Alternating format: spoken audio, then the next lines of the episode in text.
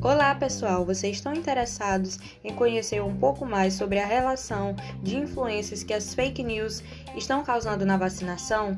Então vem com a gente que nós, da turma de Geografia Licenciatura na disciplina de Geotecnologias aplicadas à Geografia, vamos te explicar um pouco melhor. Vem com a gente?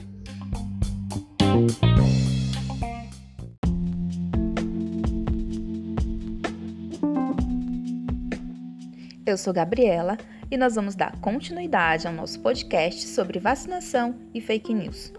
Vale ressaltar o porquê as vacinas são importantes.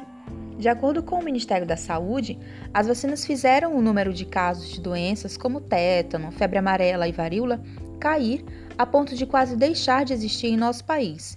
Isso é possível porque, com a maioria da população vacinada, os agentes causadores dessas doenças deixam de circular em muitos ambientes e mesmo quando o indivíduo entra em contato com eles, não desenvolve a doença por já estar imune. E assim prevê-se acontecer com a vacina contra a Covid-19. Então, o perigo das fake news sobre as vacinas, mesmo com tantos benefícios, a vacinação está sofrendo diversos ataques que têm assombrado a saúde pública brasileira. Uma onda de fake news nas redes sociais tem feito com que o uso de vacinas seja contestado, temido e deixado de lado. As notícias falsas sobre as imunizações são alimentadas pelos movimentos anti-vacina que argumentam que o uso dos medicamentos pode trazer outros problemas para a saúde, não respeita a individualidade e a liberdade do país ou infringe princípios religiosos.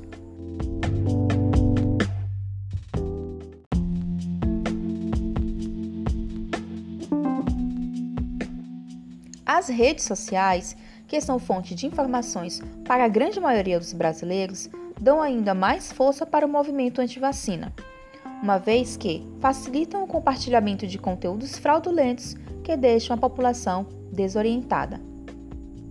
As doenças estão voltando por falta de vacinas. O crescimento da ideologia anti-vacina, alimentado pelas fake news nas redes sociais, fez com que diversas doenças que já eram consideradas erradicadas voltassem a aparecer na população brasileira.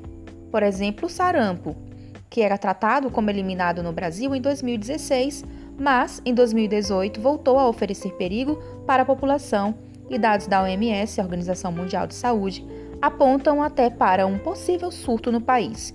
O aumento do número de casos de poliomielite, paralisia infantil, difteria e rubéola também mostra o perigo que a falta de vacinação pode oferecer para a sociedade. E aí vem a pergunta: como faz o combate às fake news sobre as vacinas?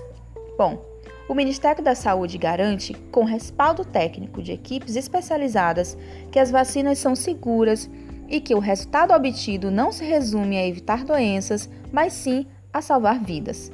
Por isso, é recomendado que as pessoas não deem atenção para fake news de nenhuma natureza, principalmente da área da saúde.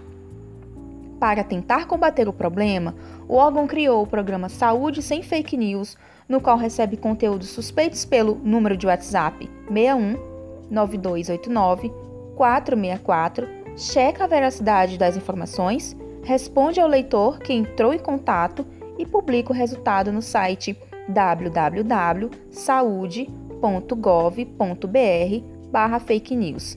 Nesses espaços, qualquer cidadão pode tirar dúvidas antes de compartilhar conteúdos que podem ser falsos.